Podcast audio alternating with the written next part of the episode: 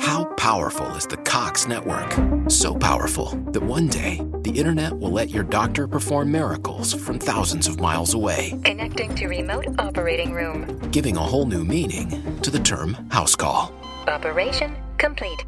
The Cox network, with gig speeds everywhere. It's internet built for tomorrow, today. Cox, bringing us closer. In Cox serviceable areas, speeds vary and are not guaranteed. Cox terms apply, other restrictions may apply. ¿Te preocupas por tu familia? Entonces, ¿por qué darles solo huevos ordinarios cuando pueden disfrutar de lo mejor? Eggland's Best, los únicos huevos con ese delicioso sabor fresco de granja, además de la mejor nutrición, como 6 veces más vitamina D, 10 veces más vitamina E y 25% menos de grasa saturada que los huevos regulares, además de muchos otros nutrientes importantes. Así que, dales los mejores huevos. Eggland's Best, mejor sabor, mejor nutrición, mejores huevos. Hola, soy Hanna Fernández, divulgadora especializada en bienestar y descanso y autora del libro Aprende a descansar. Quiero darte la bienvenida a un nuevo episodio de mi programa de podcast A Guide to Live Well, una guía práctica de bienestar en la que descubrirás de la mano de los mayores expertos cómo cuidar tu salud y tu entorno para vivir más y vivir mejor. Como muy sabiamente dice Katia Hueso en su libro Somos Naturaleza, nos lo tenemos bien creído. Manejamos la naturaleza a nuestro antojo, la entendemos como una posesión sobre la que tenemos la potestad de decidir. Vivimos en la Tierra como si fuéramos extraterrestres, compitiendo para ver cómo colonizamos nuevos planetas ante el más que probable colapso del nuestro. Cuando esto llegue, posiblemente viajemos por la galaxia con el problema en la maleta, porque el problema somos nosotros, y probablemente abusaremos de los recursos naturales del nuevo ecosistema como hemos hecho con el terrestre. Mientras esto sucede, los que estamos aquí y ahora en el planeta Tierra tenemos que hacer algo ya, pero algo de verdad. Honestamente yo lo veo complicado, porque detrás de esto, como de casi todo, hay tantos intereses geopolíticos y socioeconómicos que por mucho que uno sea el cambio que quiere ver en el mundo, me da que con los actos individuales no basta. Y lo más triste de todo es que a pesar de todo lo que ya sabemos, seguimos sin mentalizarnos de que esto no va solo de cuidar el planeta, va de cuidarnos a nosotros. No es posible una vida sana sin un planeta sano. ¿Qué mundo queremos? ¿Hacia dónde queremos ir? Son dos temas capitales dentro del debate sobre el futuro de la humanidad en el que participan de forma activa científicos de primera línea como mi invitado de esta semana. Fernando Valladares es un referente de la divulgación de la ciencia en España. Doctor en Ciencias Biológicas, es profesor de investigación del CSIC, donde dirige el Grupo de Ecología y Cambio Global en el Museo Nacional de Ciencias Naturales. Es además profesor asociado de la Universidad Rey Juan Carlos de Madrid. Es director del Laboratorio Internacional de Cambio Global Link Global y del Máster Universitario de Cambio Global de la Universidad Internacional Menéndez Pelayo y el CSIC. Ha publicado más de 300 trabajos científicos entre artículos y libros. Colabora con distintos medios de comunicación y realiza diariamente una intensa actividad divulgadora a través de sus redes y su canal de YouTube, La Salud de la Humanidad.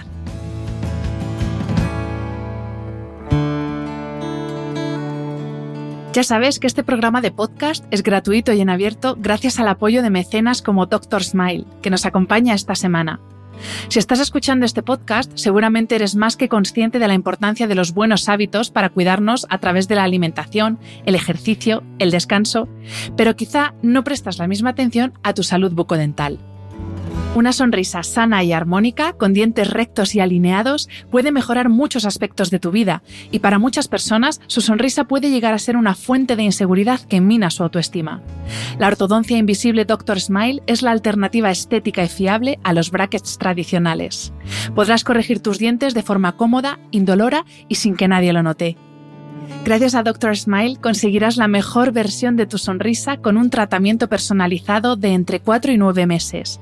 Sus alineadores transparentes, removibles y hechos a medida con la última tecnología en ortodoncia te ayudarán a tener unos dientes alineados. Además, cuentas con una cómoda financiación desde 31 euros al mes.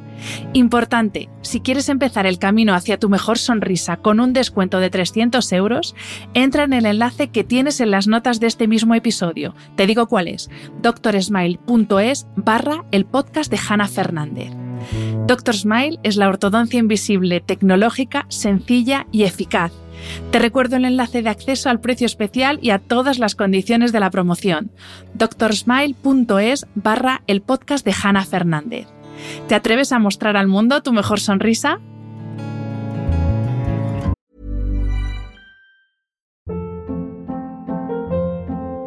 Hold up. What was that? Boring. No flavor. That was as bad as those leftovers you ate all week. Kiki Palmer here, and it's time to say hello to something fresh and guilt-free. Hello Fresh. Jazz up dinner with pecan-crusted chicken or garlic butter shrimp scampi. Now that's music to my mouth. Hello Fresh. Let's get this dinner party started. Discover all the delicious possibilities at hellofresh.com.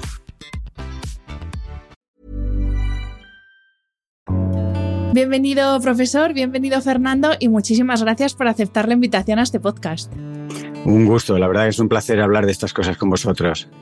Pues eh, bueno, vamos a hablar mucho de tu trabajo, sobre todo de tu trabajo de investigación y divulgación, y eh, por lo que he investigado sobre ti, el grueso de tu trabajo, no todo, gira en torno a tres conceptos, ¿no? Uno, la biodiversidad y la pérdida de biodiversidad dos, la contaminación y tres, el calentamiento global.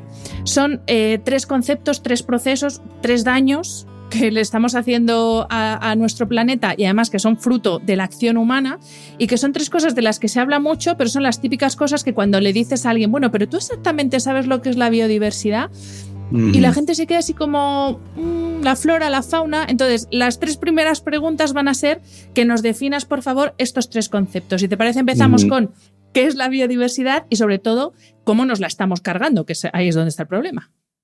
Efectivamente, eh, ocurre con muchos términos de, ecología y a veces con muchos términos en general de la ciencia que se adoptan alegremente por la sociedad sin repasar eh, qué quieren decir. Y, bueno, en la biodiversidad hay un concepto un poco intuitivo que muchos captan, que es esa riqueza, ¿no? esa variedad. Pero es más que la simple colección de especies, que sería por donde empezaríamos. Un ecosistema más diverso o más biodiverso es el que tiene más especies. Pero no solo eso.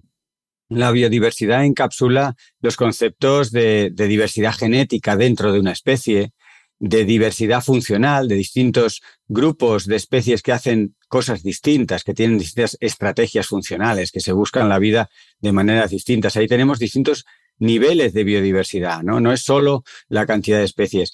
Y por supuesto, detrás de todo eso está la, funcionalidad, que, esas especies, que esos eh, distintos grupos funcionales, que esa diversidad genética entre las especies funcione, que funcione en el ecosistema, que haya interacciones, que haya procesos, y eso es lo que, lo que subyace al concepto de biodiversidad. Y la estamos perdiendo, eh, pues porque de forma mayoritariamente involuntaria, el ser humano está interrumpiendo esos procesos, está alterando los hábitats y está dejando poco margen para las especies, para las variedades, para los grupos funcionales. La estamos perdiendo muchas veces a una gran velocidad y como digo, no es que vayamos persiguiendo una a una las especies, que bueno, algunas sí, pero a la mayoría simplemente no les dejamos espacio. Clarísimo. Eh, vamos con el segundo concepto, la contaminación, porque claro, esto también es lo típico, sí, la boina sobre Madrid y, uy, un día que hace viento o que llueve, uy, se ha ido la boina de Madrid y ya todos contentos, pero la contaminación va mucho más allá de ese aire sucio que hay en las grandes ciudades. Efectivamente, la contaminación es una forma de referirnos a, a ese lado oscuro de las actividades humanas, ¿no? porque sabemos que nuestra huella ambiental eh, por un lado, tiene el aspecto de que consumimos muchos recursos, pero luego tiene el aspecto eh, adicional y tremendo de que producimos muchos residuos. Eh, como resultado de nuestras actividades, pues emitimos gases de efecto invernadero, gases que nos pican los ojos o que nos generan alergias, pero también ahora está en, en la cabeza de todos la contaminación por plásticos. Pensemos además con los plásticos que cuanto más pequeños peor, o sea, uno, uno, tiene la imagen a lo mejor de los plásticos en torno a, no sé, al cuello de un delfino, de una, o de una ave marina o de una tortuga, pero en realidad mm, se van degradando esos plásticos, esos plásticos eh, se van erosionando y, demás, y esos micro y nanoplásticos acaban en todos los sitios, incluyendo nuestro propio cerebro. O sea, los tenemos por todos los lados. Eso es una forma de contaminación, eh, digamos, eh, tremenda que la estamos empezando a entender, la importancia y las implicaciones y, que resulta precisamente de las actividades humanas, de verter en este caso plásticos. Y otras formas de contaminación tienen que ver con, por ejemplo, el exceso de fertilizantes eh, que se emplean en la agricultura y, los, eh, los nitratos, ese nitrógeno que fertiliza, pero que como lo echamos en exceso, pues acaba en el suelo profundo, en las aguas, acaba por todos los lados, nos acaba eh, envenenando un poco a todos ese nitrógeno, esos nitratos, o los fósforos y fosfatos que empleamos en agricultura, es otra forma de contaminación. Hay, hay varias formas de contaminación y todas tienen que ver con ese concepto de los residuos que se generan eh, como resultado de nuestra actividad. Yo, si me permites, Fernando, añadiría dos tipos de contaminación que como no son tan visibles, por así decir, lo mismo, todavía no somos tan conscientes que son la lumínica y la acústica. Yo, como aquí hablamos mucho de descanso, sí que investigo bastante sobre los efectos que tienen estos dos tipos de contaminación sobre nuestros ritmos y nuestra cronobiología, pero es que también les afecta a otras especies. Hay especies de aves, por ejemplo, que han cambiado sus rutas de, ir hacia un lado, hacia otro, o, el momento en el que lo hacen, por la contaminación lumínica, por la contaminación acústica. O sea que ojo a estas dos que no son tan, ¿no? tan visibles. Eso es, muy interesante y como dices, muchas veces pasan, pasan desapercibidas. También otra contaminación que es por, por otras formas de onda, ¿no? La, la, onda, digamos, del espectro que vemos, ¿no? La luz es una de las contaminaciones que tú mencionabas, la contaminación lumínica, pero hay otras longitudes de onda y los tenemos con el, Bluetooth, el Wi-Fi, eh, todas las ondas de, eh, frecuencias distintas de radio, televisión, etcétera. Todas estas ondas también eh, suponen una forma de contaminación no visible y que, por ejemplo, hay personas eh, en este tipo de enfermedades raras, enfermedades que son muy dramáticas porque al ser raras reciben poca atención y que son tremendamente sensibles eh, estas personas a esas ondas que muchos no percibimos o no sentimos y, tienen que buscar mm, al ojo pues en un pueblo muy lejano mm. o tienen que huir de, de este mundo rodeado de esas ondas que no vemos y que a algunas personas en concreto y probablemente a muchos animales e incluso a las plantas pues les puede, les puede afectar. Hay muchas formas de contaminación, efectivamente. Y vamos con el tercer concepto, que este podríamos estar aquí tres horas hablando, que es el calentamiento global. Pues eh, el calentamiento global es, mm, forma parte de, una trilogía de conceptos. ¿no? Tenemos eh, el cambio climático y el cambio global. Irían así en, complejidad. Lo más sencillo de entender es el calentamiento global, que es esa subida eh, gradual, constante de las temperaturas promedio. Y esto sabemos que en buena medida es debido a la actividad humana y al emitir estos gases de efecto invernadero. Eso es, a su vez, el origen del cambio climático. El cambio climático es más que el calentamiento e incluye todos los eventos extremos eh, que estamos viendo, sequías, olas de calor, tormentas, huracanes, etcétera, etcétera. Incluye toda esa variabilidad en el clima adicional por haber metido más energía. Ese calentamiento global, en el fondo, lo que es es introducir energía, retener más energía del Sol, que no dejamos que se retorne a la, al, espacio y, y, esa energía que retenemos pues genera ese cambio climático que va más allá de las temperaturas. Y el tercer concepto de esta trilogía es el, el, cambio global, que es mm, lo que nosotros percibimos, es decir, las alteraciones en el medio que nos rodea a una escala global y que incluyen pues, cosas que hemos estado hablando, la contaminación, que incluyen especies exóticas, la sobreexplotación del agua, etcétera. Y todo esto es un cóctel ambiental dentro del cual está el cambio climático y el calentamiento y que a veces es difícil atribuir la, la causa y la consecuencia porque ocurre todo esto mm, en conjunto y por eso los científicos a veces hablamos de cambio global y no solo de cambio climático. Así que tenemos calentamiento como lo más directo, cambio climático como la, la primera derivada y cambio global como la tercera derivada. dentro de este cambio global, entonces, entrarían estos cambios que se están produciendo, por ejemplo, eh, los eh, eh, incendios tan tremendos que hemos tenido este verano, que ya se hablaban de cuarta generación, me parece que se denominaban. Sexta, ya vamos por la ah, pues me he quedado yo atrasada, sexta generación. Esto entraría dentro de este cambio global que es, y también esto, hay muchos científicos que dicen que incluido, creo que te lo, he leído a ti también, que deberíamos ir pensando en irnos moviendo hacia latitudes más al norte, porque esto no va a ir para atrás. O sea, esto no ha sido una cosa anecdótica lo de este verano, la subida general de las temperaturas, sino que va a ser una cosa que va a ir a más. E, efectivamente. Como has puesto el ejemplo de los incendios, es, un caso muy, muy paradigmático de cambio global, porque los incendios no se provocan solamente por el cambio climático, por esa sequía que pone mucho material a disposición, digamos, de, los, de, las llamas y por las temperaturas, ¿no? sino también pues, por la gestión del territorio, por la intervención o no intervención humana eh, en, pues, en cómo, se, eh, cómo funcionan los bosques, mm. cómo funciona el campo. Así que ese es un buen ejemplo de cambio global. No todo es debido al cambio climático, sino que hay otras cosas que actúan en, sinergia. Cambio global, por ejemplo, es la reducción de la sardina.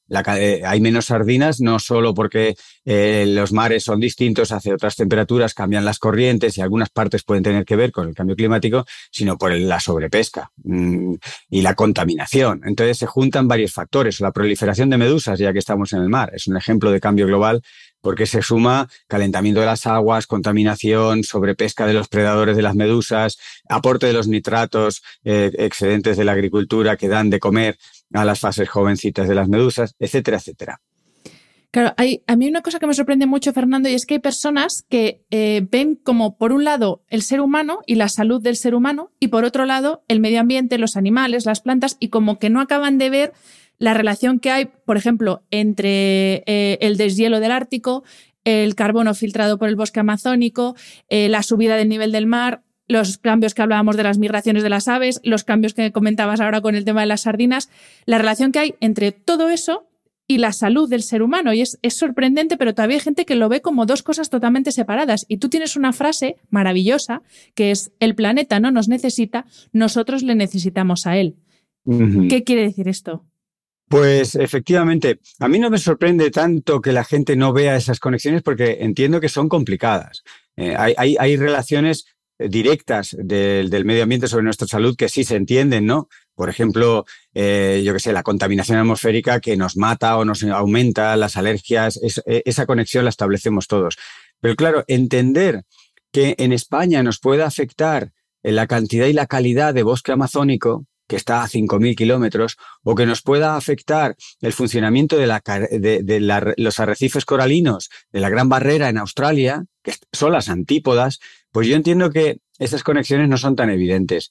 Y precisamente por eso eh, las Naciones Unidas tienen un, programa de hace tiempo que le llaman One Health, una salud, que enfatizan precisamente en que solo hay una, una salud esa salud planetaria que, en un libro que hemos sacado este, este mismo año, pues contamos en clave bastante divulgativa de cómo eh, lo que nos pasa a los seres humanos tiene que ver con lo que le pasa al medio ambiente y al revés.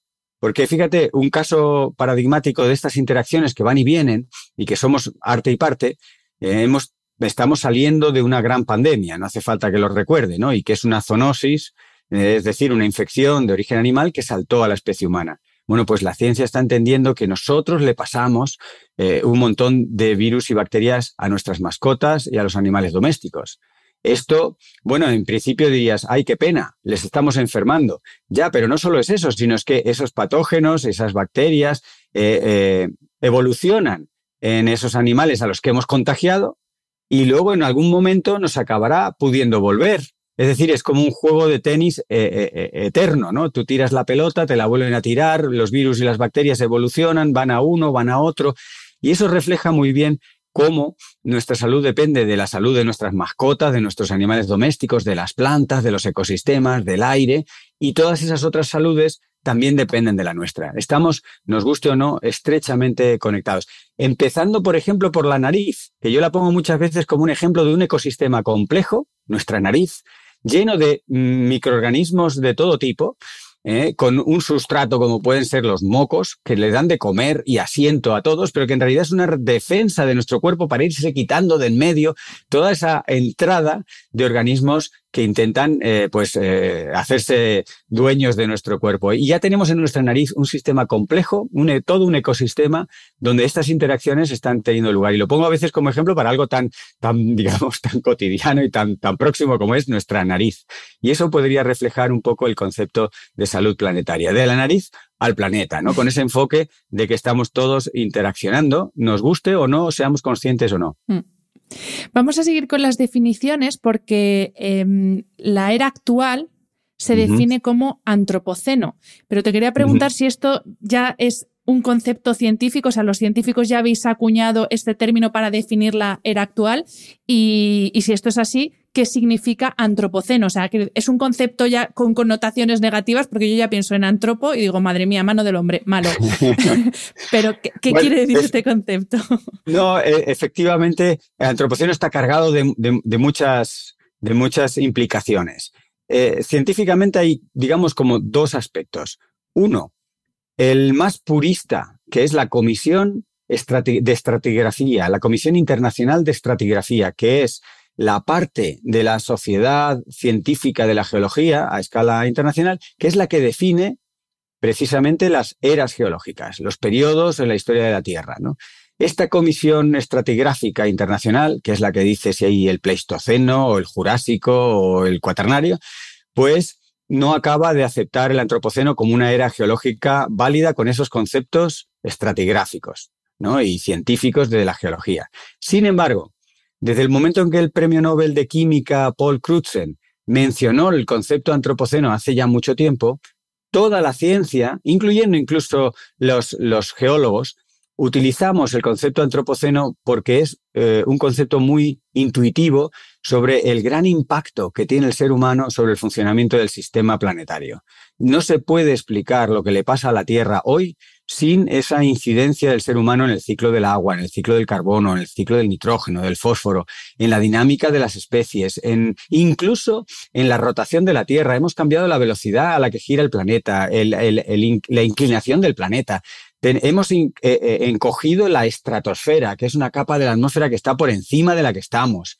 Le hemos cambiado, por supuesto, la temperatura de la atmósfera. O sea, el ser humano está haciendo y hace, sin querer la mayoría de las veces, unas cosas colosales y eso tiene una huella planetaria.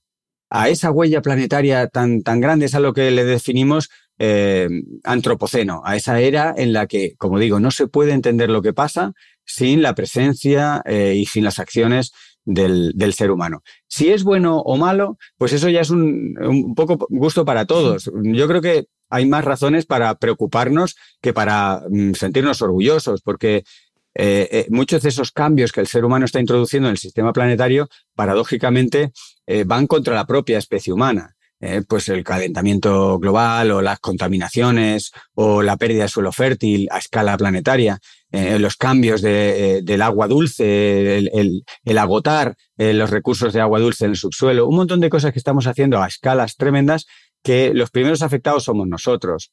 Cuando se habla de límites planetarios, precisamente hace alusión a eso, a unos límites en las condiciones del planeta que si se traspasan, es el ser humano el que se queda fuera de juego. Mm, mm, probablemente bacterias o todo tipo de organismos, invertebrados, eh, plantas y animales tendrán formas de encontrar eh, su supervivencia en un, nuevo mundo.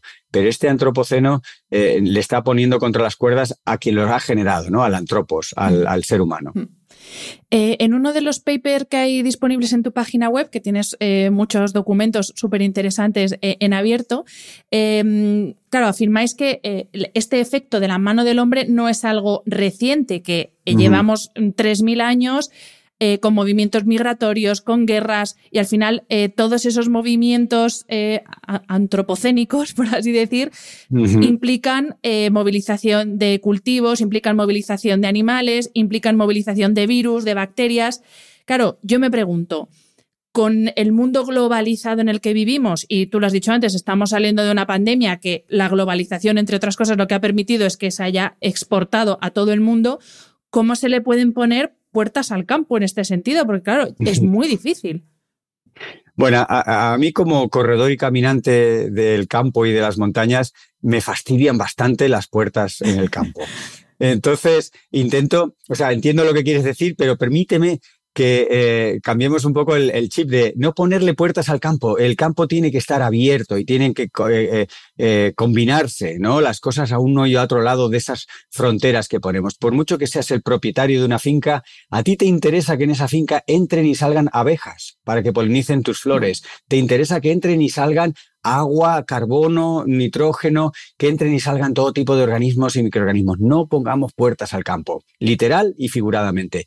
Pero entiendo lo que quieres decir, que es que hay algunos problemas de la globalización que cómo los paramos, ¿no? ¿Qué, hacemos ante ellos? Pues la, pregunta no es fácil, porque la globalización tiene indudablemente cosas muy positivas, ¿no? El, compartir instantáneamente información muy valiosa, eh, la colaboración que se ha tenido, pues ya que estábamos hablando de pandemias, para, para hacer las vacunas en tiempo récord. Indudablemente, la, la, globalización es una herramienta muy poderosa para el desarrollo de la humanidad en el mejor de los sentidos. Pero también hemos visto que gracias a la globalización, los virus más peligrosos viajan en primera. Y eso ocurrió con Wuhan, ¿no? Una ciudad con mucho, eh, mucha vida comercial, que en una semana se pudo documentar cómo las primeras estirpes de este famoso coronavirus, del SARS-CoV-2, viajaron, no sé si en primera, probablemente sí, en business, por mm, empresarios y empresarias que rápidamente vinieron a Europa y a Norteamérica y empezaron a hacer global lo que hubiera sido de, otro, de otra manera, pues una, una epidemia regional o local. ¿no? Así que no es tanto poner puertas como eh, emplear algo que se nos olvida, que es la sensatez. Es decir, eh, eh, hay cosas que um, no hace falta ser mm, doctor honoris causa ni, ni ser una persona muy, muy ilustrada para comprender que son peligrosas. Y tenemos el caso que últimamente pongo mucho como ejemplo de las macrogranjas. Poner animales en altas densidades, todos juntitos, no es una buena idea por todas las razones del mundo, pero entre ellas, y como estamos hablando de pandemias, los riesgos de contagio. La gran cantidad de zoonosis que han salido y que van a estar saliendo por tener a los animales hacinados en instalaciones industriales, pues no es una buena idea. Eso no es sensato. Eso, eh, el que nosotros hagamos cerdos para mandar a China, el 70% de los cerdos que producimos, España es uno de los principales productores de cerdos del mundo. Eso no es una buena idea. El tenerlos afinados para luego producirlos en muy poco tiempo y mandarlos a China, no es una buena idea. Entonces, más que poner una puerta a esa, a esa actividad industrial, es ponerle sensatez. Si una cosa es criar cerdos y otra cosa es criarlos de esa manera, ¿no? Donde en realidad tu interés no es generar carne, sino tu interés es hacer dinero generando carne. Mm. Y claro, ahí vienen los problemas. Cuando las cosas fundamentales para el ser humano las hacemos movidos por un afán de lucro instantáneo, pues de ahí vienen los problemas. Y eso es lo que, a lo que aludo con la sensatez, ¿no? Eh, de eh, aprovechar lo bueno de la globalización, lo bueno de muchas de las cosas que hacemos y ponerle coto, si quieres, esas puertas eh, mm, a, los efectos colaterales de intentar hacer negocio, de intentar sacar rendimiento económico a corto plazo de todo lo que hacemos. Eso mm. no es sensato y eso nos lleva a esos aspectos más tremendos del antropoceno. Bueno, vamos a cambiarle las puertas al campo por ponernos a nosotros mismos un filtro de sensatez, de sentido común y de educación. Porque a mí hay una, una cosa que, y un día voy a tener un problema por la calle, y yo ya lo digo aquí, porque claro, estas cosas de yo reciclo en casa, pero luego voy paseando por la calle eh, fumando y tiro la colilla y la tiro ahí o sea, esto que nos creemos las personas de, pues, por, por comprar ropa en una tienda de segunda mano, ir en bici dos días al año, separar los envases y poco más, ya nos creemos que estamos salvando el mundo. Entonces, claro, hay un problemón muy gordo de educación y de cultura. Porque, claro, eh, luego entramos en ya cómo está diseñado nuestro mundo de acumular, tener, tener a costa de lo que sea. Claro, hacen falta cambios. De hecho, en tu página web, eh, el título que pones en la home es El futuro del planeta está pasando. Y yo digo, es que nos está pasando por delante de, las narices y no nos estamos pispando porque seguimos eso. En, bueno, yo me hago el bicimad y voy eh, por Madrid en bici y yo ya soy súper eco y súper sostenible. Y al final, el cambio es un cambio más macro. O sea, desde cómo se diseñan las ciudades a cómo consumimos. yo también, yo tengo mucho conflicto con la globalización, porque soy como muy, muy, muy pro de mente, pero luego digo, es que no le veo el sentido a que yo esté comiendo tomates de otro continente cuando aquí tenemos tomates. O sea, son estas cosas que entra, entro en conflicto. Entonces, ¿cómo, ¿cómo hacemos ese cambio de lo macro? Que es donde está ahí el grueso, ¿no? El problemón, vaya. Sí, realmente has, tocado temas mm, complicados de, resolver, porque a mí también me, supone una especie de jarro de agua fría para la gente que con su buena intención, que hay muchos, pues eh, hacen el esfuerzo de ir en transporte público en bicicleta al trabajo o que reciclan en casa, ¿no?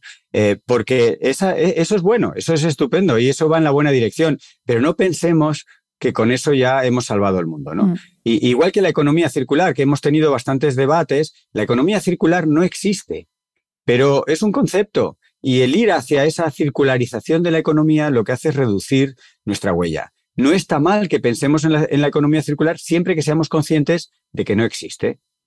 Eh, hay, muchas cosas que no existen y que, sin embargo, son buenos objetivos hacia los que mm, eh, orientar tus, tus acciones. Entonces, poner las cosas un poco en su, en su punto. La labor individual de, de, reciclar, de tener un transporte sostenible, por supuesto que está muy bien eh, encaminada y hagámosla, por favor.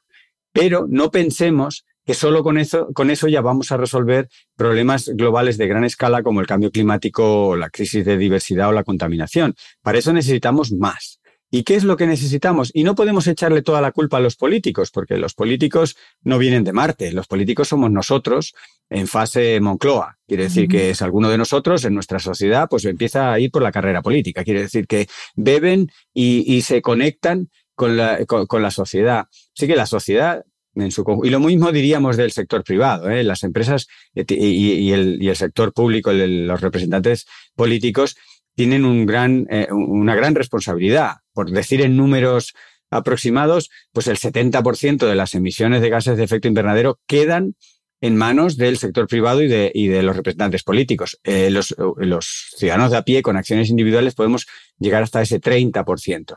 Eh, eh, es un 30% importante, pero como vemos, empalidece entre el 70% mm, de, del sector privado y, y, y los representantes políticos. Así que, ¿qué podemos hacer? Pues, por supuesto, presionar, influir, acompañar o mm, criticar a los empresarios y a los políticos que hagan o que no hagan lo que tenemos que ir entendiendo que toca hacer. Y ahí hay una labor de, de entender que no podemos seguir con esta vida loca, con esta vida con una huella ambiental tan grande, porque es insostenible. Y esto los, los, niños y niñas de 8 años, 10 años, lo entienden mucho mejor que los adultos de 30, 40 y sobre todo, pues los que hemos, mmm, bueno, pues pasado un poco rápido por la vida trabajando y sin, y sin, y sin sentarnos a, a decir, este planeta tiene límites, eh, no podemos eh, ser casi, bueno, dentro de unas semanas seremos ya oficialmente 8 mil millones de personas y pretender que podamos todos tener coche, eh, cambiar de ropa a la frecuencia que lo hacemos y comer aguacates de 7.000 kilómetros más allá. Eso es imposible. Matemáticamente no dan las cuentas y como digo, un niño pequeño no se hace líos y lo entiende perfectamente. Los líos no los hacemos los adultos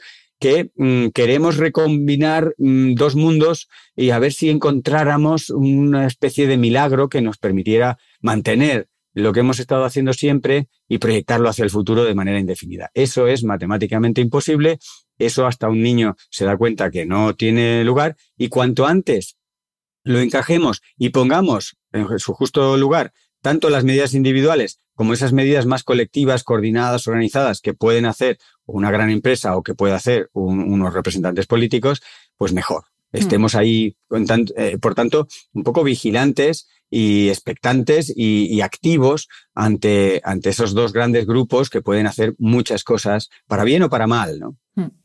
Estoy muy de acuerdo hablando de eso, de, de economía, que vivimos en una economía que no es que no es sostenible la mires por donde la mires. Pero claro, mm. eh, tú lo has dicho, 8 mil millones de personas, a ver cómo hacemos para reconducir la economía que por lo menos en Occidente está basada precisamente en ese consumo non-stop para que la rueda no pare de girar. Y es que claro. además a esto le tenemos que sumar otro, otro, esto también es opinión mía, a ver, tú que eres científico me, me podrás corregir, pero también creo que hay un concepto eh, en el ser humano eh, de posesión sobre la naturaleza. ¿no? Eh, uh -huh. Yo soy dueño de la naturaleza y además uso sin límite, pensando que no tiene límite, cosa errónea, los recursos que me proporciona la naturaleza. Entonces, claro, ahí ya se junta el hambre con las ganas de comer. Totalmente. Mira, has tocado un tema que, que, que me gusta mucho y que, y que, creo que es emocionalmente muy importante para, para todos, y es la relación con la naturaleza.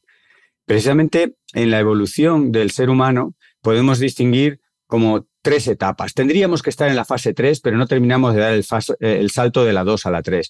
La primera fase es muy obvia, la podemos entender, es el establecimiento como especie humana. ¿no? Eh, en ese momento éramos pocos eh, y lo teníamos todo en contra. Entre otras, pues una naturaleza adversa, llena de especies competidoras, de condiciones meteorológicas que nos enfermaban y demás. Esa es la fase 1. Bien. Cultural y tecnológicamente pasamos a la fase 2, en la que éramos capaces de controlar a otras especies, las domesticábamos, nos las comíamos, éramos capaces de, protegernos de esa climatología y de ese ambiente que podía ser hostil y hasta llegar a Marte, ¿no? Que nos ha encantado hacerlo y que estamos súper orgullosos de hacer ese tipo de cosas. Bien, esa es la fase 2.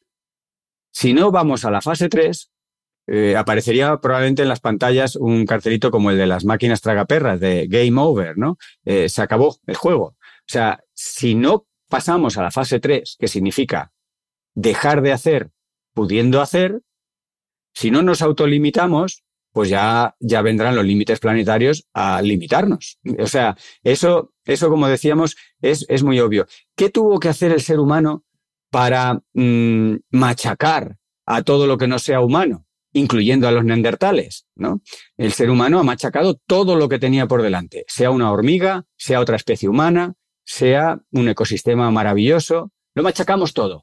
Entonces, ¿cómo lo hemos podido hacer? No solo tecnológicamente, sino moralmente, concibiendo todo lo demás como objetos en lugar de como sujetos. Esto los filósofos lo, lo, tienen muy claro y se puede probablemente trazar en algún momento de la evolución de la ética y la moral contemporánea en el que al convertir los sujetos en objetos, cosa que no han hecho algunos pueblos originarios, como por ejemplo muchos pueblos iberoamericanos que hablan de la Pachamama, ¿no? Donde la naturaleza mm, es un sujeto, sigue siendo un sujeto. Nosotros hemos hecho de la naturaleza un objeto y por tanto ya carece de derechos y podemos hacer con ella lo que nos dé la gana. Es el proceso eh, eh, inverso al que ahora estamos haciendo con los niños y las mujeres. Los niños y las mujeres eran objetos eh, sin derecho jurídico hasta hace no tanto. Bueno, pues ahora nos hemos dado cuenta de esa burrada y lo estamos mm, revertiendo. Aún así hay un camino que recorrer, ¿no? A que los niños y niñas tengan un, puesto más activo en la sociedad y, por supuesto, la, lucha eterna que se está lidiando con los derechos de las mujeres. Y en esta línea hay piezas bonitas, piezas estimulantes, como el Mar Menor, degradadísimo durante décadas, un ejemplo de antropoceno salvaje, ¿eh? Y que tiene todas las figuras de protección del mundo y que no han servido para nada. Ahora el Mar Menor ha sido acreedor de una nueva figura jurídica. Después de dos años de una iniciativa legislativa popular, de esas iniciativas legislativas populares que casi nunca sirven para nada, porque o no llegan al, Parlamento o sus señorías lo desestiman. ¿no? Pero sin embargo, esta y se, hizo presión, participamos muchos y al final, en, esto, en estas últimas semanas, podemos celebrar que se ha cambiado el Estatuto del Mar Menor y es el primer objeto no humano en Europa que tiene derechos propios. Pasa a ser un sujeto, un sujeto con derechos. Esto es un cambio en la relación. Es muy simbólico. No, no se va a traducir en que inmediatamente el, el, Mar Menor va a estar brillante, limpio, inmaculado y, y lleno de esos caballitos de mar tan bonitos. No. Pero va en esa dirección de que el ser humano tiene que cambiar la relación con la naturaleza y entender lo que decíamos al principio de la única salud, de cómo en realidad somos muy vulnerables y dependemos mucho de que el medio ambiente esté bien. Eh, y el primer paso es deshacer ese camino ético, moral, en el cual los los animales y las plantas son, son meros objetos hmm. a nuestro servicio. ¿no? Eh, ahora tenemos que entender que tienen sus derechos y nosotros tenemos que respetarlos por el bien del funcionamiento integrado de eso que hemos llamado biosfera. Hmm. Así que has tocado un tema que tiene, que tiene mucho recorrido, que la duda que me queda es si lo vamos a recorrer a la velocidad suficiente para, para contrarrestar las tropelías ambientales que estamos haciendo. Sí, para no llegar al, temido y famoso punto de no retorno, ¿no? efectivamente. Has hablado del Mar Menor, era una cosa de la que íbamos a hablar después, porque a mí me toca personalmente, ah. porque he veraneado toda mi infancia en el Mar Menor. Eh, lo he visto eh, construir, porque se puede, se puede decir así, que es un mar artificial, vaya, lo he visto hacer, he visto crecer toda esa zona y, y así, boom, ir como un cohete y lo he visto también deteriorarse de una manera que ya dejamos de ir porque es que no, no te podías bañar en ese agua porque es que eh, la, la, concentración de sal era tan tremenda. Las medusas eran como, o sea, mutaron en cosas gigantes. Eh, fue una, una degeneración, claro, te, lo digo con ojos de niña, pero es verdad, es que dejamos de ir porque es que ya no podíamos estar ahí. Y, y lo que te iba a preguntar es, adelanto la pregunta, luego seguimos con, con las otras que tenía. Eh, ¿Tiene vuelta atrás desde el punto de vista biológico, tiene vuelta atrás eso, porque es que es, mm, yo es que lo pienso y digo, es que no, no, no sé cómo se puede limpiar ese agua. Claro. Hey, I'm Ryan Reynolds. At Mint Mobile, we like to do the opposite of what Big Wireless does. They charge you a lot, we charge you a little. So naturally, when they announced they'd be raising their prices due to inflation, we decided to deflate our prices due to not hating you. That's right. We're cutting the price of Mint Unlimited from $30 a month to just $15 a month. Give it a try at mintmobile.com slash switch. $45 upfront for three months plus taxes and fees. Promo rate for new customers for limited time. Unlimited more than 40 gigabytes per month. Slows. Full terms at mintmobile.com. La verdad es que, mira, en la recogida de firmas para, para convertir el Mar Menor en una entidad de derecho propio, una entidad jurídica, pues no, eh, luchamos contra muchas cosas, ¿no? Entre otras que se inició en plena campaña, en, ple- en pleno confinamiento y no podíamos coger firmas porque además tenían que ser firmas en papel, no valían estas firmas eh, electrónicas como en change.org y otras que nos vienen muchas veces para apoyar campañas.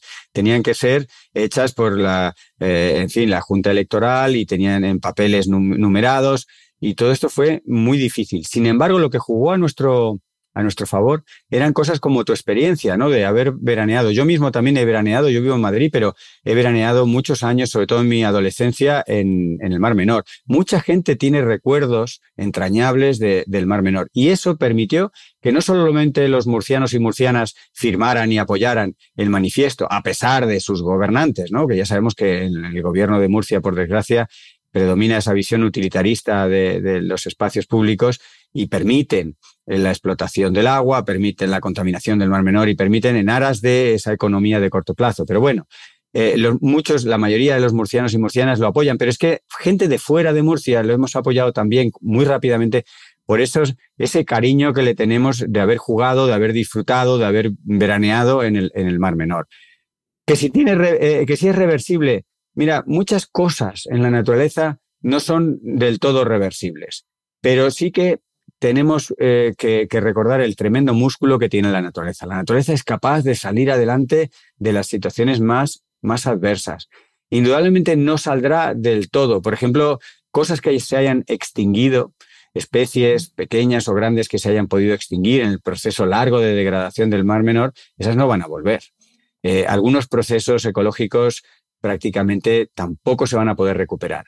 Así que tenemos que mirar hacia un futuro diferente, pero desde luego un futuro mejor que el actual presente, porque como dices, el Mar Menor mm, en estos años mm, ya, eh, en fin, huele mal, es, patético la cantidad de peces muertos que se acumulan periódicamente, que, que digamos que los negacionistas culpan eh, pues a, las condiciones climáticas, pero mm, hay negacionistas de todo, ¿no? Hay negacionistas del clima, hay negacionistas del Mar Menor, hay negacionistas de las pandemias. Siempre hay gente que niega la realidad y, y- los científicos estamos allí como Pepito Grillo diciendo no. Esto no ha sido cambio climático, esto ha sido el regadío lleno de agroquímicos que ha contaminado el mar menor, ¿no? Fundamentalmente eso y la construcción mm, desproporcionada a la que tú hacías mención, pues de, de, de, de una explotación turística muy, muy ramplona, muy exagerada, muy poco sostenible, que al final, bueno, pues ahora no hay más que ver que la mayoría de las, de las casas de todo lo que es la manga, el Mar Menor, tienen humedades en los bajos, no se pueden vender, se han devaluado muchísimo. En fin, es un ecosistema que hemos degradado eh, casi diríamos a conciencia, porque le- lo hemos mm, eh, estropeado por todos los ángulos, ¿no? Y ah, que si tiene rever- re- si se puede revertir, yo creo que se puede revertir en buena, en buena manera y lo vemos en algunos años cuando se, las condiciones no son tan, tan malas que vuelve tímidamente a haber eh, una recuperación de algunas poblaciones de especies, de especies eh, pues que actúan como indicadores, ¿no? Pero hay que darle tiempo. La naturaleza Sí. requiere su tiempo. Tiene su músculo, tiene su potencia, pero hay que darle tiempo y hay que mm, bajar la presión, básicamente.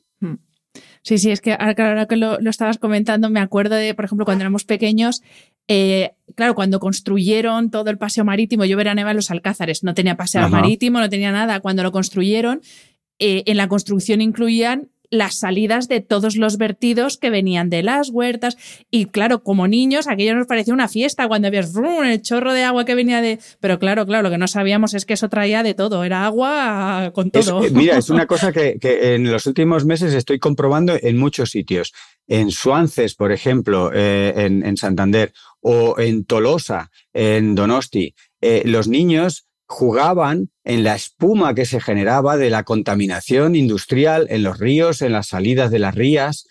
Y, claro, para los niños era una juerga. Incluso me contaban que se escondían entre la espuma y jugaban al escondite agachándose entre esa espuma que hoy sabemos que era súper tóxica. Por suerte, muchas de esas espumas eh, ya no están. Los niños no pueden jugar al escondite, pero para su propia salud y para el bienestar de todos, porque ya esas espumas, o sea, con la regulación ambiental no existen, ¿no? Y se han saneado mucho. Pero es verdad que ha habido una época muy salvaje de contaminación en la que incluso, incluso nos hacíamos fotos. Fíjate, una, una cosa que me gusta para, para, para provocar, si queréis, ¿no? Eh, eso de que el futuro está pasando. La, eh, la campaña electoral del PP eh, eh, eh, la última que hicieron se basaba con en muchas fotografías que hacían en el ático de su, de su sede en la calle Génova, en el centro de Madrid. Y las fotos que salían de, de los políticos del PP tenían un fondo con unos colores pastel muy bonitos, que seguro que a los fotógrafos eh, que planearan aquella estrategia de comunicación les parecieron muy estéticos, pero que los que entendemos un poco de contaminación atmosférica decimos, esos son óxidos de nitrógeno, eso es ozono, eso es polución, eso es un Madrid tóxico. O sea, estaban fotografiando de fondo con colores rosados, anaranjados, eh, muy pastel, eh, estaban fotografiando lo que mata y envenena.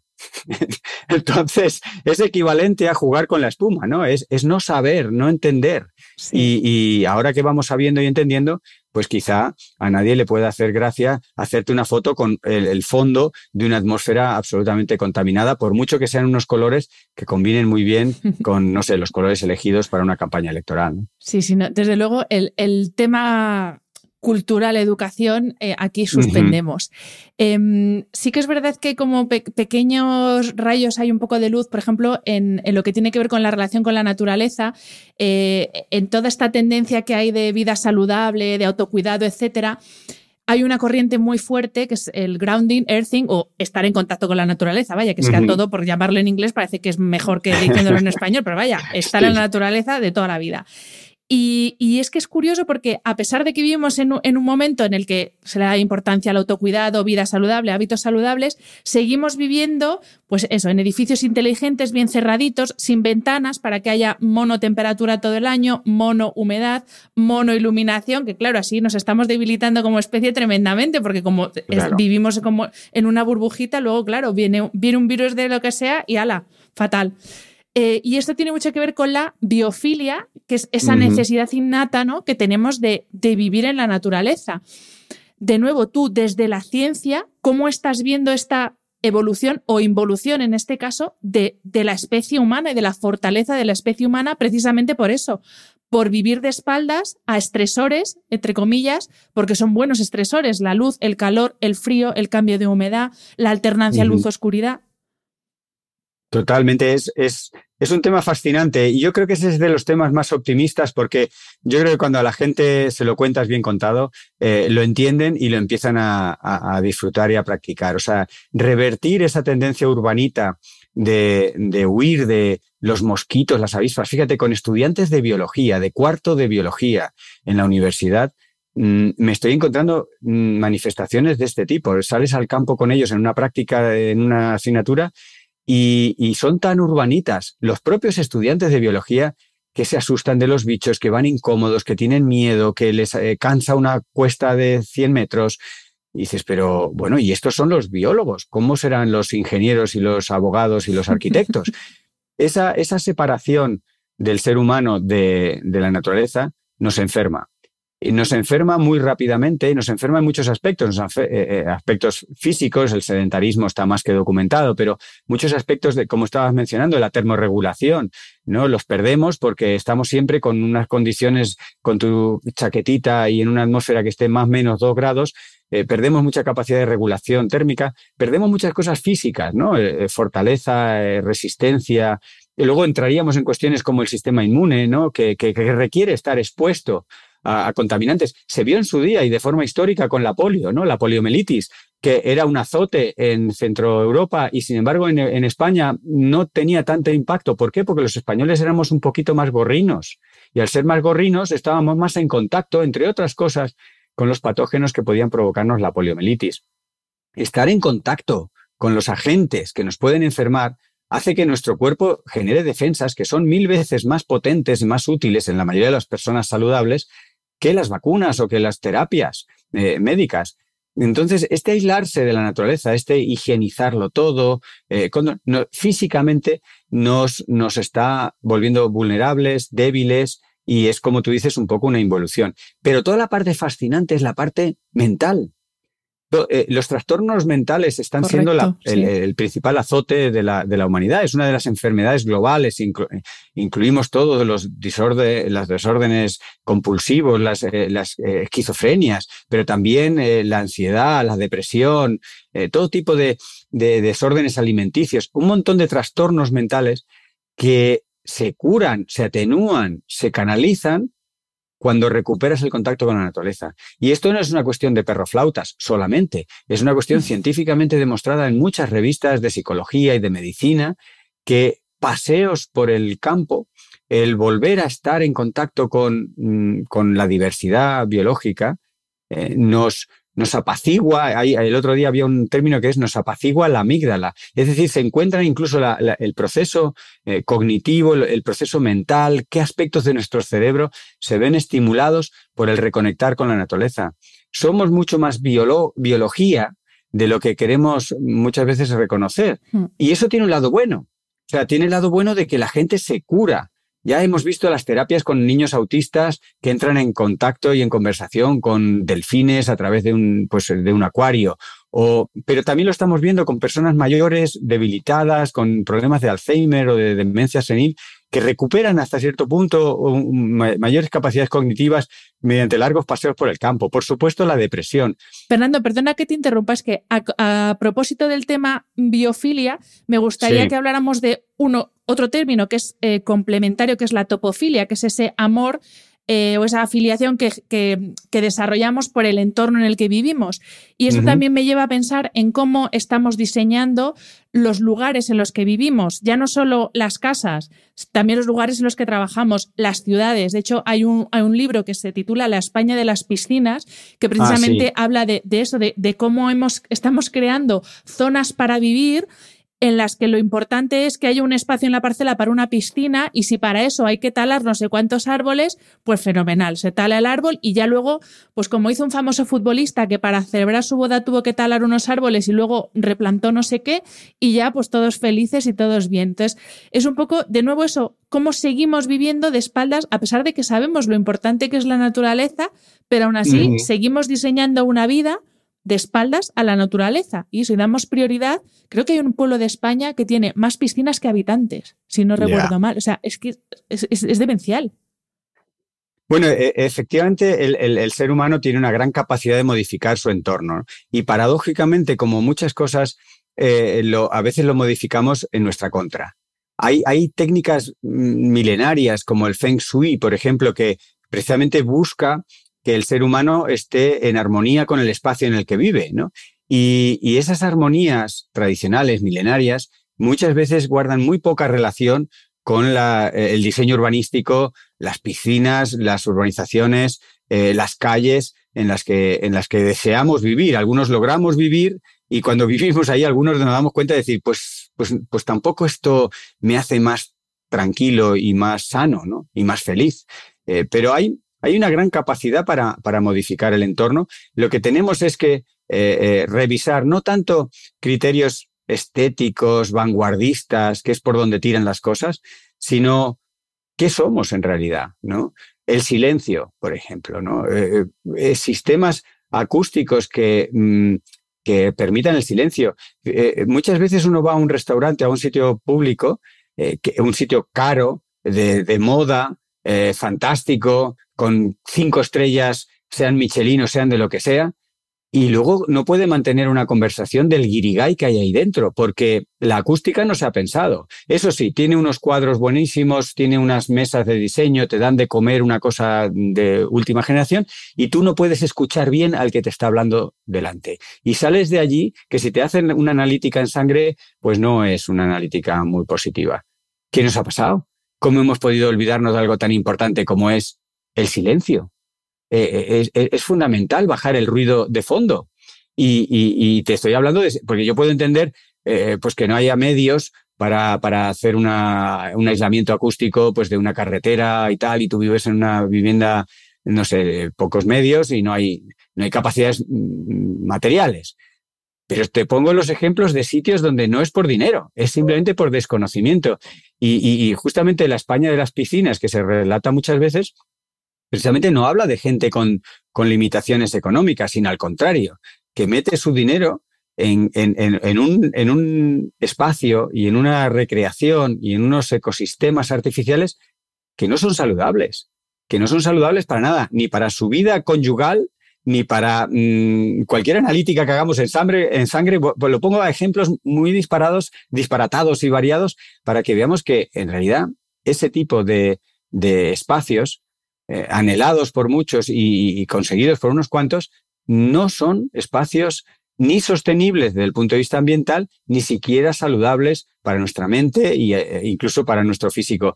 Así que eh, yo creo que hay que deconvolucionar esto y volver a, entender qué es lo que nos hace sanos y felices y construir espacios en nuestro entorno con eso, ¿no? Y, me viene a la mente eso, el Feng Shui y, muchas artes milenarias, muchas culturas ancestrales que cuando uno ve el palacio de, de, un, de un líder, digamos, de aquellos otros pueblos, dice, no tiene nada que ver con lo que sería un palacio que se lo pudiera pagar ahora alguno de nosotros, que lo diseñaríamos de una manera muy poco saludable. ¿no? Bueno, no hay que ser tan lejos. Fíjate cómo está diseñada la Alhambra, con sus espacios verdes, con el, agua, para oír el agua, porque los sonidos de la naturaleza también nos calman y nos relajan, o sea que efectivamente lo tenemos muy cerquita, pero bueno, son estas cosas que lo tenemos ahí como ser un monumento, qué bonito, pero yo a lo mío.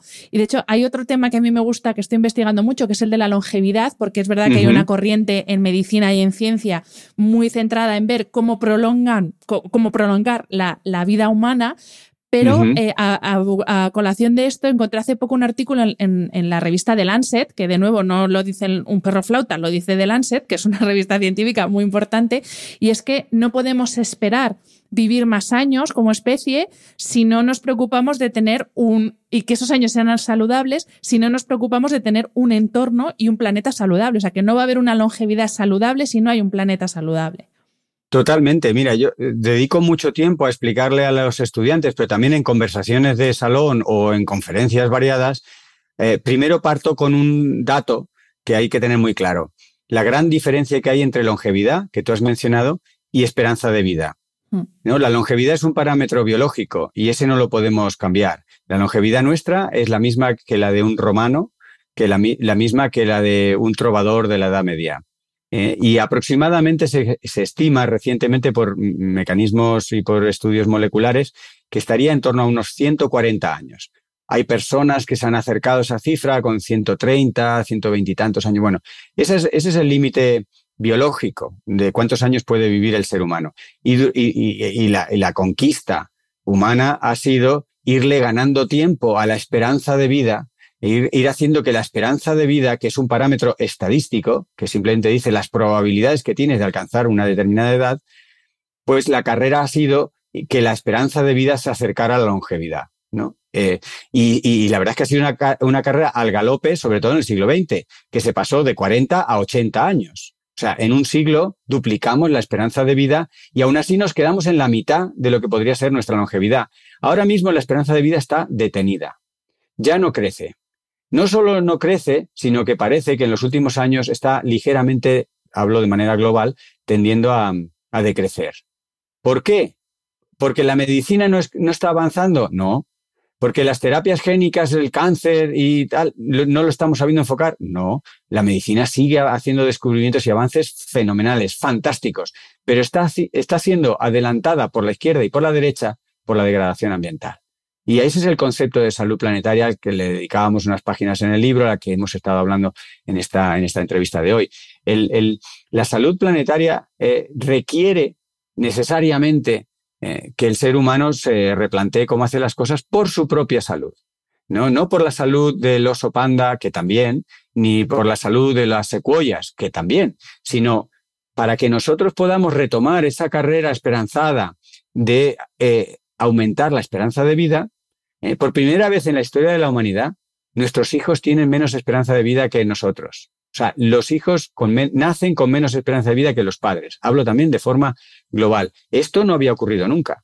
Y esto ha ocurrido por lo que digo, porque los hijos están probabilística y estadísticamente eh, expuestos a un medio ambiente menos saludable que el de los padres.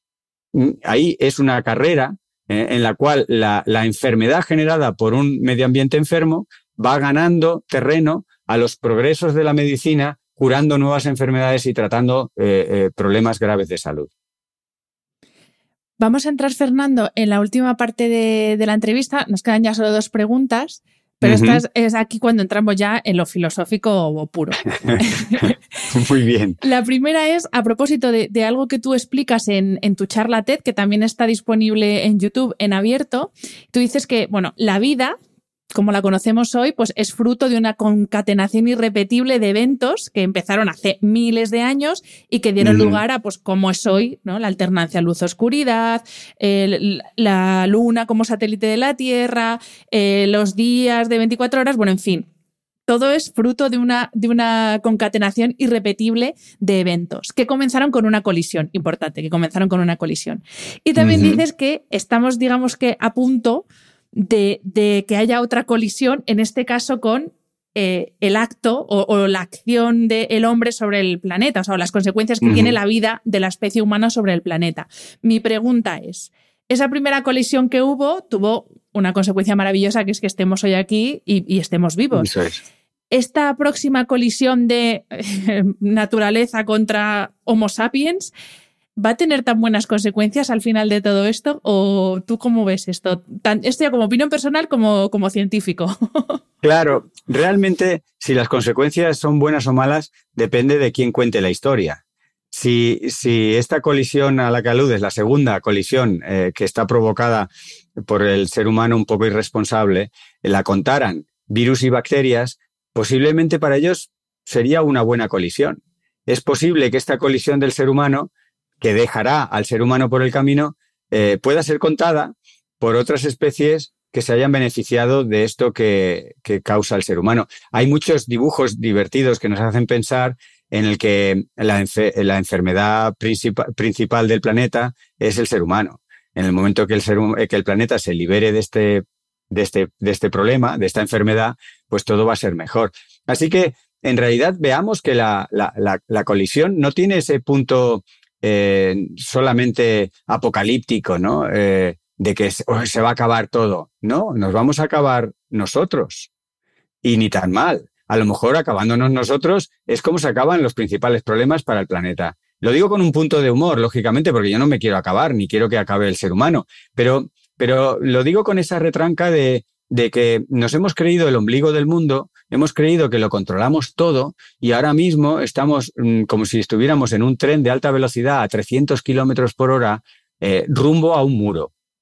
Y los científicos sabemos dónde está el muro, lo duro que es el muro, eh, cuánto tiempo tardaremos a esta velocidad en llegar al muro. Y sin embargo, mm, mm, todo el mundo va en el tren plácidamente eh, leyendo e ignorando que el muro está allí, ¿no?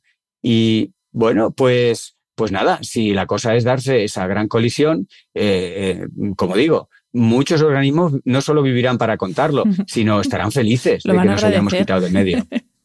bueno, entonces has utilizado la metáfora del tren que vamos hacia un muro, pero bueno, eh, también lo que estamos intentando es ver cómo colonizamos otros planetas, porque como estamos viendo que aquí se nos va a acabar el chollo dentro de poco, a ver cómo vamos y arruinamos otro planeta, claro, porque no creo que vaya, vayamos a llegar allí a respetar el nuevo ecosistema.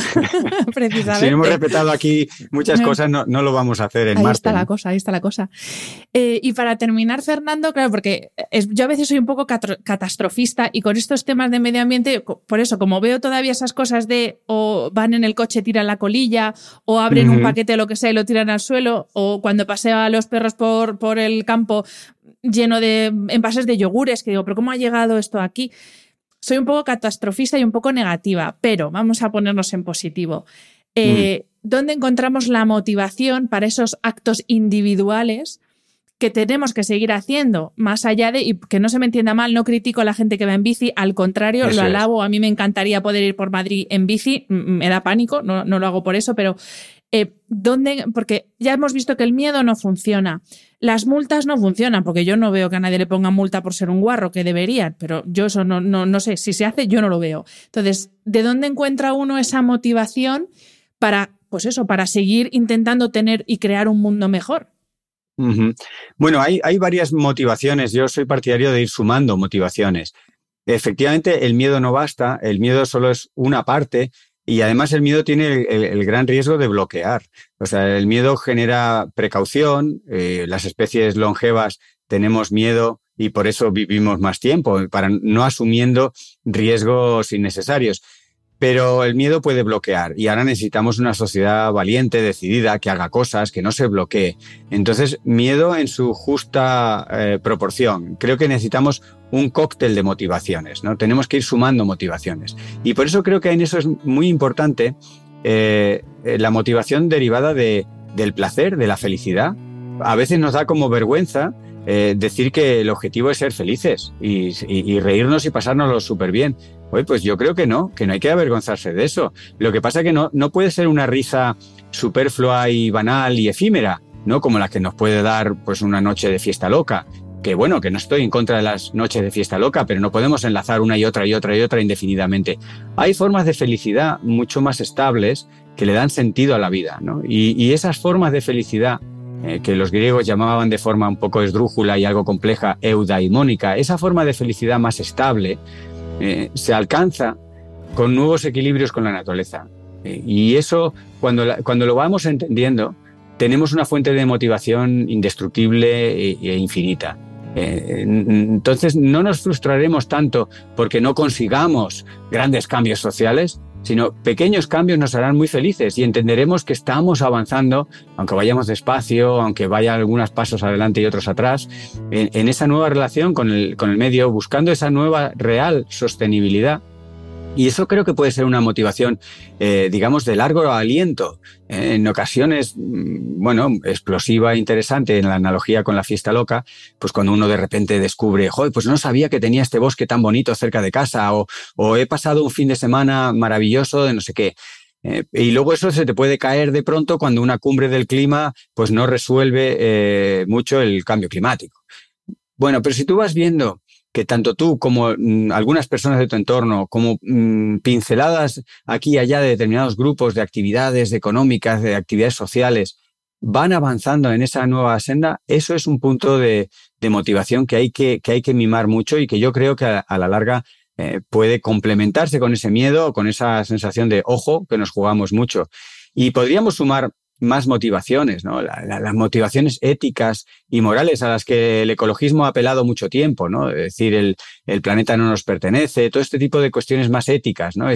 Eh, pues también van sumando. Yo no creo que una motivación tenga que, eh, suplantar o, sustituir a, otra motivación. Yo creo que todas las motivaciones hay que, sumarlas y también viva la diversidad, porque no hay dos personas iguales, no, somos dos iguales y por tanto no tenemos, no somos estimulados por, las mismas mm, eh, metas y objetivos.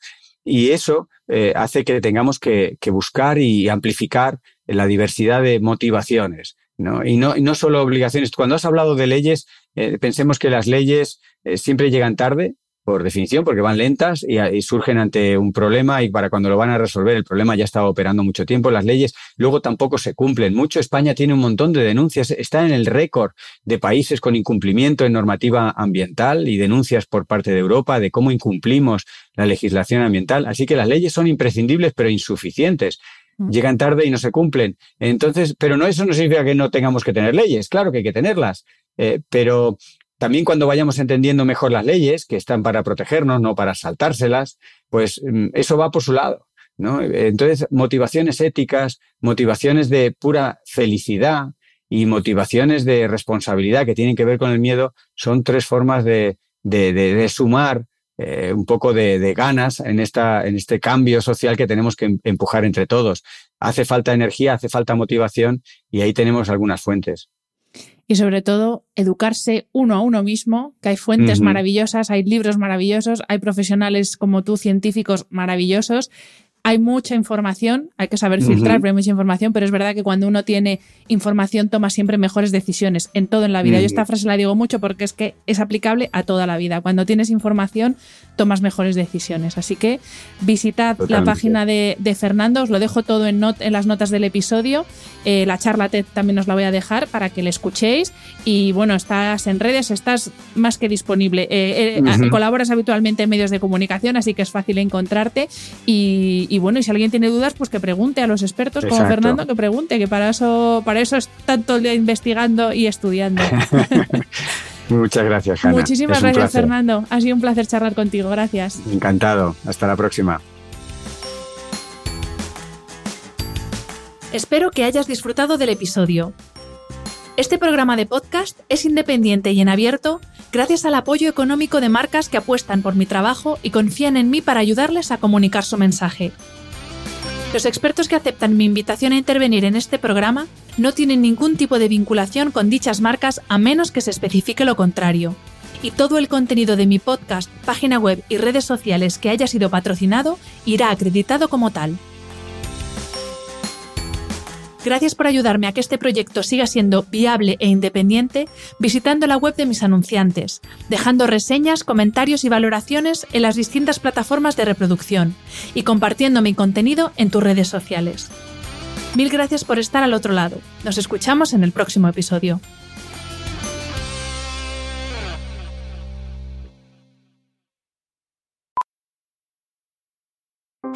Powerful is the Cox network? So powerful that one day the internet will let your doctor perform miracles from thousands of miles away. Connecting to remote operating room. Giving a whole new meaning to the term house call. Operation complete. The Cox network. With gig speeds everywhere, it's internet built for tomorrow, today. Cox, bringing us closer. In Cox serviceable areas, speeds vary and are not guaranteed. Cox terms apply, other restrictions may apply. Finding great candidates to hire can be like, well, trying to find a needle in a haystack. Sure, you can post your job to some job board, but then all you can do is hope the right person comes along. Which is why you should try ZipRecruiter for free at ziprecruiter.com/post. ZipRecruiter doesn't depend on candidates finding you. It finds them for you. Its powerful technology identifies people with the right experience and actively invites them to apply to your job. You get qualified candidates fast. So, while other companies might deliver a lot of hay, ZipRecruiter finds you what you're looking for. The needle in the haystack. See why 4 out of 5 employers who post a job on ZipRecruiter get a quality candidate within the first day. ZipRecruiter, the smartest way to hire. And right now, you can try ZipRecruiter for free. That's right, free at ziprecruiter.com slash post. That's ziprecruiter.com slash post. ziprecruiter.com slash post. Ever catch yourself eating the same flavorless dinner three days in a row? Dreaming of something better? Well, HelloFresh is your guilt-free dream come true, baby. It's me, Kiki Palmer. Let's wake up those taste buds with hot, juicy pecan-crusted chicken or garlic butter shrimp scampi. Mm. Hello Fresh. Stop dreaming of all the delicious possibilities and dig in at HelloFresh.com. Let's get this dinner party started.